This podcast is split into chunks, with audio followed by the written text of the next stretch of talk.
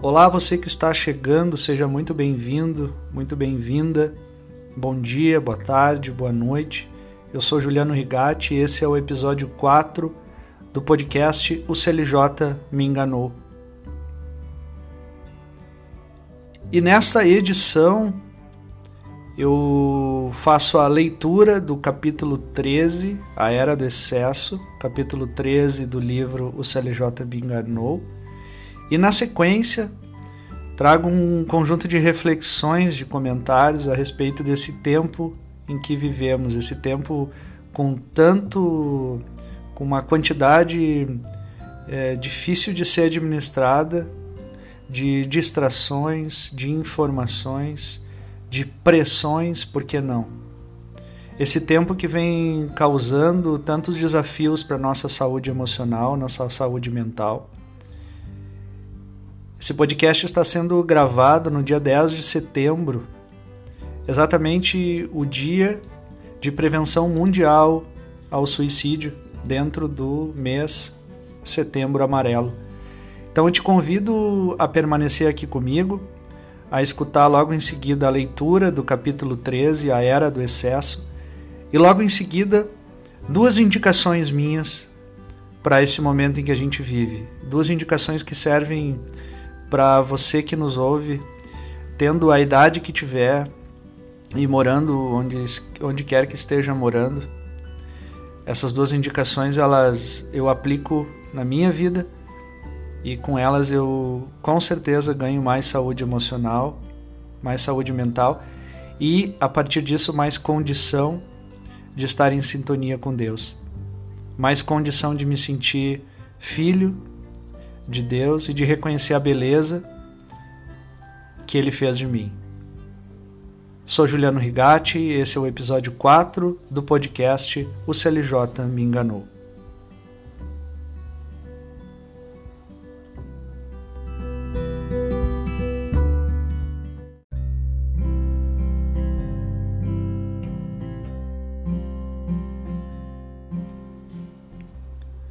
Capítulo 13 a Era do Excesso.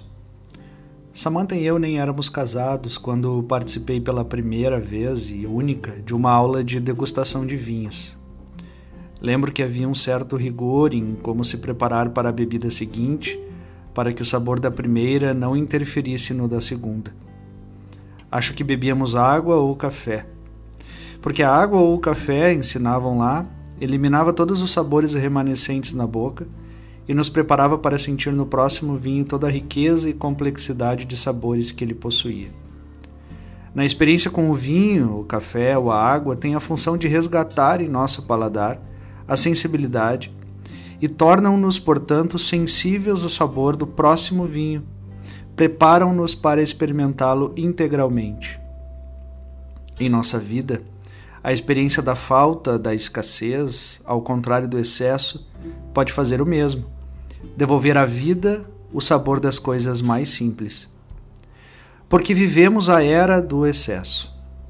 Vivemos um momento no mundo em que tudo há, e há em quantidade demasiada.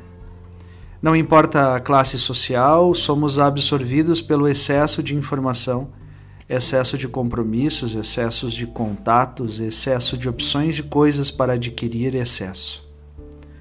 Pegamos o celular para ver a previsão do tempo, como li e gargalhei esses dias, e acabamos comprando um pônei no LX. O excesso nos tira a sensibilidade das coisas, deixamos de perceber as unidades. Os vinhos, os dias e os amigos daquela rede social parecem todos iguais. O que fazer? Sugiro refletirmos sobre o papel da escassez. No tempo de CLJ, Lembro de viver com muita profundidade cada Páscoa. Preparávamos bonitos momentos de reflexão, com belos cantos e mensagens que faziam perceber o significado sagrado da Quaresma, da paixão e da ressurreição. Dentre todas as passagens, aquela em que mais eu detinha minha atenção era a que narrava o retiro de Jesus Cristo durante 40 dias no deserto um retiro que se assemelhava ao que nós jovens fazíamos ao menos duas vezes ao ano.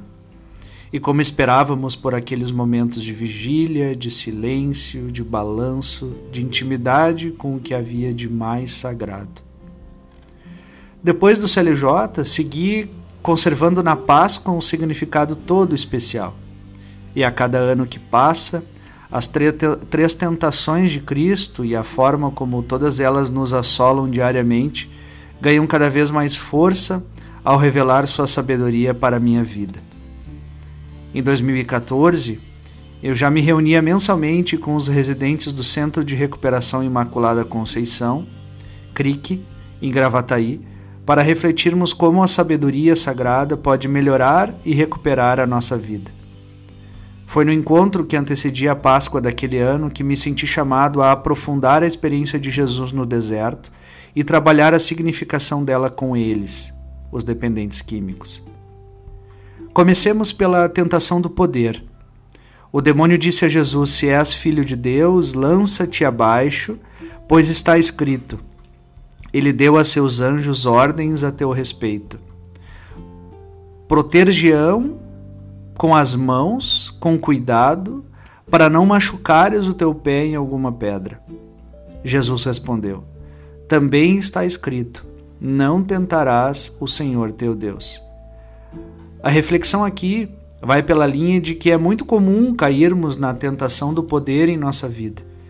Muitas vezes esquecemos de nossa condição humana de pecadores e consideramos que somos capazes de tudo, ignorando nossa submissão à vontade de Deus. Deus está no controle. A Ele pertence o tempo e a eternidade. Não somos capazes de realizar nada sem a Sua permissão. Existimos em Deus. Mas, como é inevitável que sejamos tentados pelo poder e pela autossuficiência, a Igreja nos recomenda que, no período da Quaresma e por toda a nossa vida, reservemos um tempo para a oração, seja ela da forma como for. O hábito de orar nos equilibra, nos coloca em contato com Deus, nos faz alcançar estados de consciência muito além de nossos pensamentos e emoções, e deixa claro a nossa necessidade de agradecer, pedir e glorificá-lo. Sobre a tentação do ter, contam os evangelistas que Jesus foi transportado a um monte muito alto e a ele o demônio mostrou todos os reinos do mundo e a sua glória, e disse-lhe: Dar-te-ei tudo isto se prostrando-te diante de mim me adorares. Jesus respondeu: Para trás, Satanás, pois está escrito: Adorarás o Senhor teu Deus e só a Ele servirás. Vivemos em uma sociedade que se movimenta criando em nós todos a necessidade de consumir e de adquirir cada vez mais coisas. O carro do ano, o tênis da moda, o último celular e a TV com mais recursos. Cria em nós o que alguns autores chamam de a corrida dos ratos essa busca frenética por conquistar mais nos aprisiona e causa sofrimento nas famílias. O apego às coisas é um sintoma de nosso vazio interior. A falta de referências concretas faz com que busquemos nos identificar a aquilo que chamamos que nos atribui personalidade. Gosto muito da passagem de uma história contada pelo padre Haroldo Rã, falecido padre Haroldo Rã, que diz o seguinte: Seja o que for que valorizemos, deve ser conservado na palma da mão, como conservamos a água. Procure agarrar alguma coisa e ela desaparecerá. Quando nos apossamos de alguma coisa, nós a contaminamos. Quando a soltamos, ela é nossa para sempre. Quando o pardal constrói seu ninho na floresta, ocupa apenas um único galho. Quando a ovelha mata sede no rio, bebe apenas o que cabe em sua barriga. Nós acumulamos coisas porque nossos corações estão vazios. Para prepararmos-nos à tentação de sempre ter mais, o convite é que pratiquemos a caridade, que é a prática do desapego, de dar outro significado à nossa corrida por acumular coisas.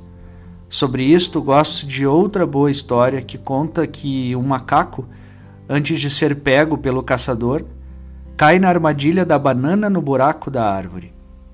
O caçador a coloca lá, porque sabe que assim que o macaco a pegar, não conseguirá tirar a mão do buraco, ao menos que largue a banana. E macacos não largam bananas. O apego do macaco o mata. Enfim, chegamos à primeira das tentações, a que vem me chamando com mais força nos últimos anos. Ela se refere ao prazer dos excessos. O demônio teria dito a Jesus: Se és filho de Deus, ordena que estas pedras se tornem pães. Jesus respondeu: Está escrito: Não só de pão vive o homem, mas de toda palavra que procede da boca de Deus. O jejum é a recomendação aqui, porque o excesso, como você já sabe, rouba o gosto da vida.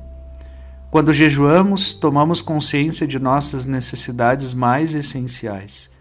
Valorizamos o alimento, percebemos nosso corpo. O silêncio nasce do jejum do barulho. Ele nos torna atentos ao nosso diálogo interior, ao conteúdo de nossos pensamentos, à origem de nossas emoções. O encontro nasce do jejum das redes sociais ele nos faz ouvintes atentos, amigos preocupados e sensíveis a cada sorriso, a cada olhar de temor, a cada fala mais ansiosa ou mais entusiasmada. A paz nasce do jejum do julgamento. Quando aceitamos o sofrimento como parte da vida, compreendemos a natureza da alegria. Eckhart Tolle, escritor alemão, explica tais polaridades com a analogia de uma mata virgem quando entramos nela, tudo o que vemos nos parece caótico e não percebemos que da matéria em decomposição no solo, nova vida brotará. Nossa vida é como esta floresta. Os planos de Deus não são compreensíveis aos nossos olhos e ao nosso entendimento. Desperdiçamos os ensinamentos da tristeza, nos limitando aos gozos da alegria. A consciência de nossas dependências externas nasce do jejum do dinheiro. Quando o dinheiro fica mais difícil de ser conquistado, quando ele está acabando quando ele falta de verdade, isso pode ser um presente que estamos ganhando. O jejum do dinheiro nos ensina a cuidar melhor dele, porque dinheiro é apenas uma forma de nutrição que temos em nossa vida. Como tantas outras que nos nutrem, nos tornam mais plenos, mais felizes e mais prósperos. A qualidade das relações e os bons livros nascem do jejum da TV e do celular. Vemo-nos obrigados a perguntar como foi o dia do pai, da mana, do amigo, da esposa. Acabamos lendo aquele bom livro que nos transporta no tempo e no espaço com a profundidade que um blog nunca o fará. Como o café e a água, que devolvem à boca a sensibilidade para o próximo vinho, a escassez, o jejum, a simplicidade nos torna mais atentos ao verdadeiro significado de estarmos vivos.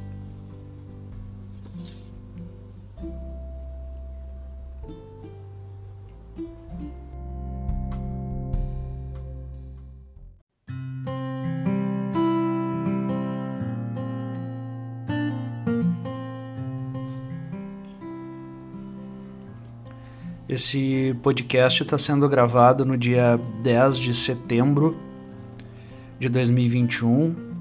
Eu sou Juliano Rigatti e o que me toca neste dia e que certamente é válido para o dia que você estiver ouvindo essa minha mensagem é a prevenção ao suicídio.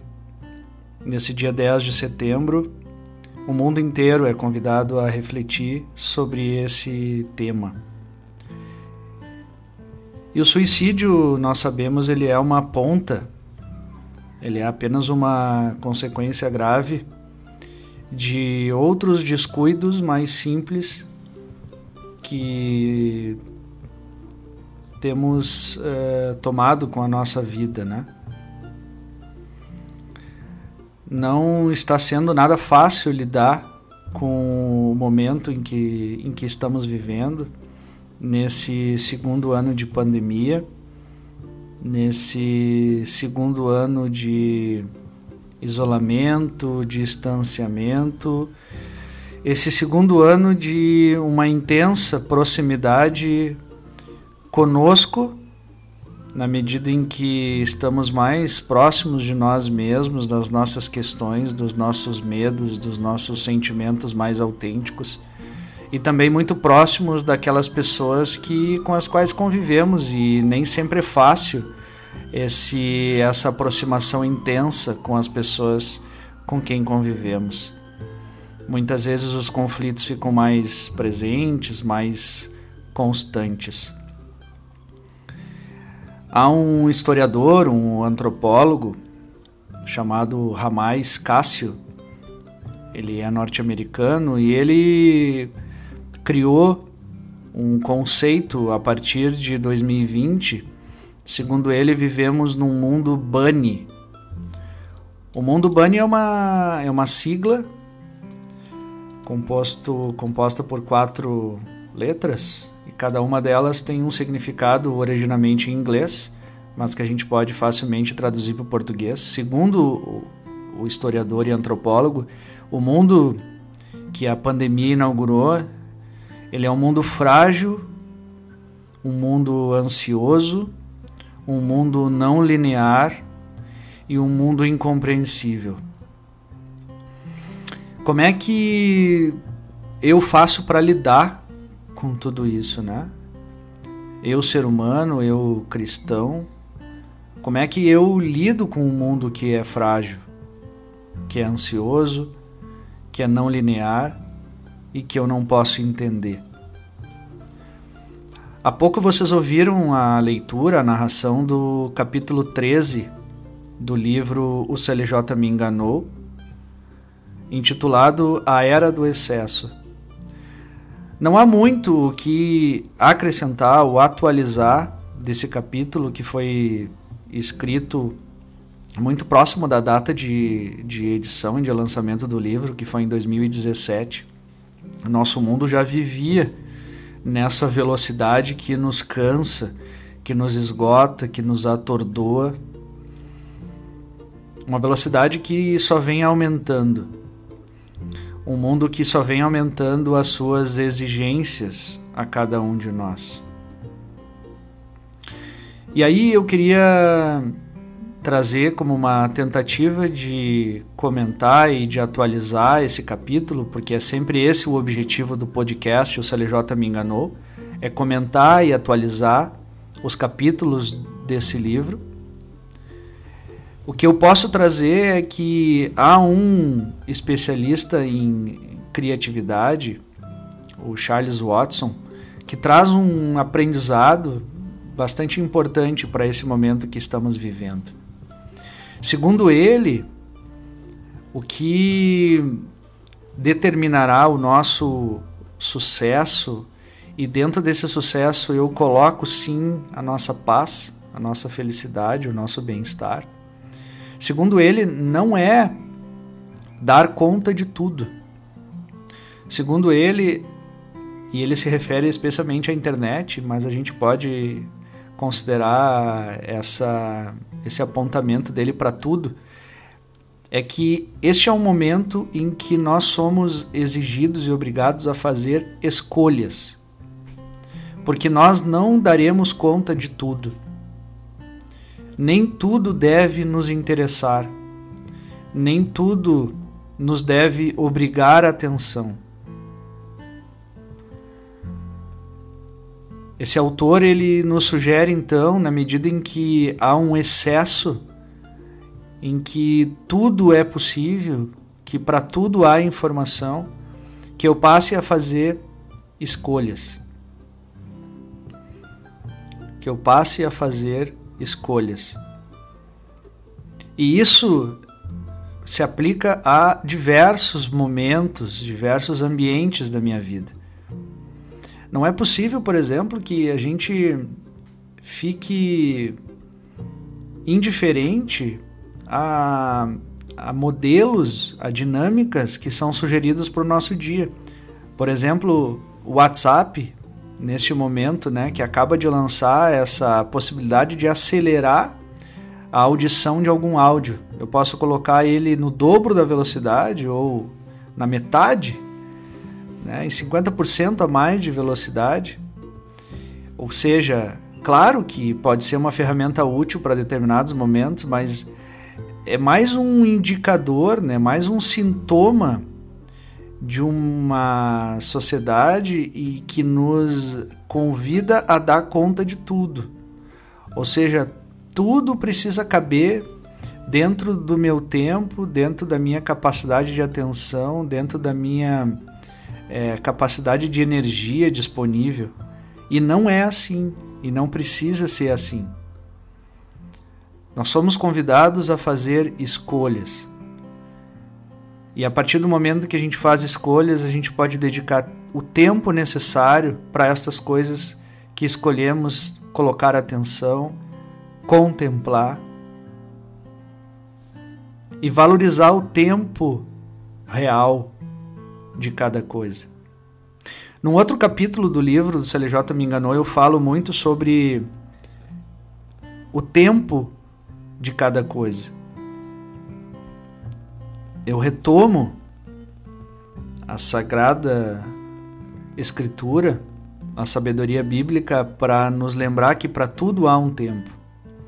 Que não importa se estamos em 2021 ou em 2030, se eu pegar uma virose, dependendo do tipo, eu tenho um tempo, o meu organismo terá um tempo para combater esse vírus e para se curar. Muitas vezes não há um tratamento para vírus menos agressivos. Existe um tempo para a cura do nosso organismo. E esse tempo ele não muda. Se eu vou para um outro exemplo bem diferente, se eu vou assar um bolo ou se eu vou fazer um pão, não importa o ano que eu estou, o tempo é o mesmo. Então, muito embora eu esteja sobrecarregado de atrações, de distrações, o meu tempo ele é o mesmo.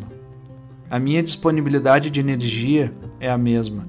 E para isso eu preciso fazer escolhas, para que essa era do excesso ela não me adoeça. Ela não cause em mim disfunções e problemas que possam vir a me levar lá no fim, né, como um fim extremo, à ideação suicida, ao suicídio, que é o tema é, muito oportunamente refletido nesse mês de setembro, chamado Setembro Amarelo.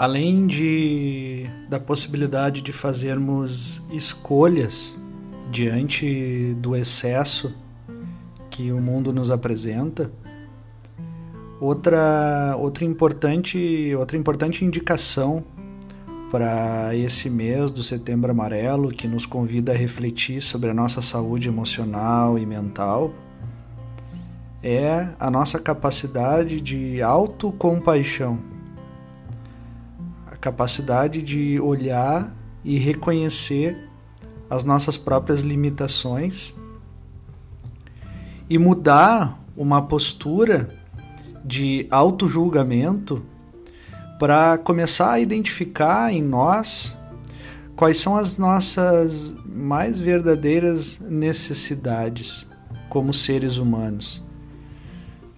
Você que está me ouvindo, do que é que tu realmente precisa para ser feliz? Quais são as tuas verdadeiras necessidades? A gente sabe que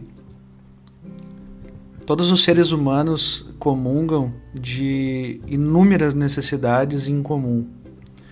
Todos nós temos necessidades fisiológicas, por exemplo, que são muito básicas, como alimento, água, abrigo, mas tem outras necessidades que parecem menos óbvias, mas são tão importantes quanto. A necessidade de se sentir seguro, reconhecido, amado. A necessidade de celebrar uma conquista, uma vitória. Ou mesmo a necessidade do luto por alguém que partiu, ou o luto por qualquer outra perda que eu possa ter tido de algo que que era importante, que eu cuidava muito. Temos, portanto, necessidades que são universais e que precisam ser percebidas né, por cada ser humano e por ti que está ouvindo esse podcast nesse momento. Eu vou ler um trecho de um livro que depois vai estar aqui na, na descrição desse, desse podcast, que diz o seguinte: Depois de uma vida inteira de educação formal e socialização, provavelmente é tarde demais para a maioria de nós treinarmos nossa mente a pensar, pensar só em termos do que precisamos e valorizamos a cada momento. Entretanto, do mesmo modo que aprendemos a traduzir julgamentos quando conversamos com os outros, podemos nos treinar para reconhecer quando nosso diálogo interno é baseado em julgamentos e mudar o foco da atenção para as nossas necessidades subjacentes. Por exemplo, se nos percebemos reagindo com recriminação a algo que fizemos, dizendo assim: Veja só, estraguei tudo de novo podemos parar rapidamente e nos questionar: que necessidade minha não foi atendida e está sendo expressa por meio desse julgamento moral? Quando efetivamente nos conectarmos a nossas necessidades, e pode haver várias camadas delas, percebemos uma notável mudança em nosso corpo. Em vez da vergonha, culpa ou depressão que provavelmente sentimos quando nos criticamos por termos, abre aspas, estragado tudo de novo, teremos um número variado de sentimentos. Seja tristeza, frustração, decepção, medo, angústia ou qualquer outro sentimento, a natureza nos dotou deles com uma finalidade. Eles nos mobilizam para agir, perseguindo e realizando o que precisamos ou valorizamos. O impacto desses sentimentos em nosso espírito e em nosso corpo é substancialmente diferente da desconexão que é causada pela culpa, vergonha e depressão. E essa última palavra, agora palavras minhas, né, Juliano Rigatti, essa última palavra depressão, que é um, uma patologia, né, um grande mal desse nosso tempo, ela é uma das grandes é, raízes desse suicídio, que é o tema sobre o qual a gente trata bastante nesse mês de setembro. E a depressão, como diz esse livro chamado Comunicação Não Violenta, a depressão ela é sim uma consequência do desrespeito que nós temos com as nossas necessidades mais essenciais. Então eu concluo aqui esse podcast, o CLJ me enganou, em que eu procuro refletir sobre a nossa saúde emocional, a nossa saúde mental, por que não a nossa saúde espiritual. Eu concluo com essas, dois, essas duas indicações. A primeira é que a gente inicie, a gente comece a fazer escolhas diante desse mundo com tantas opções e com tantas distrações. E a segunda é que a gente passe a colocar mais atenção naquilo que eu realmente preciso, nas minhas necessidades. Eu passe a me mover a partir dessas necessidades e não mais por culpa, por medo ou por vergonha. Se você não escutou a última, o último episódio do podcast O CLJ Me Enganou, eu falei justamente disso. Eu falei da nossa capacidade de seguir o nosso próprio coração. Então, quando você terminar de ouvir essa edição, dá um pulinho lá no, no seu programa favorito, pode ser no Spotify, pode ser no, no Google Podcast, e procura a última, o último episódio desse podcast, que o conteúdo também vai ser bastante importante. Aqui eu me despeço, lhe desejando saúde e paz. Shalom.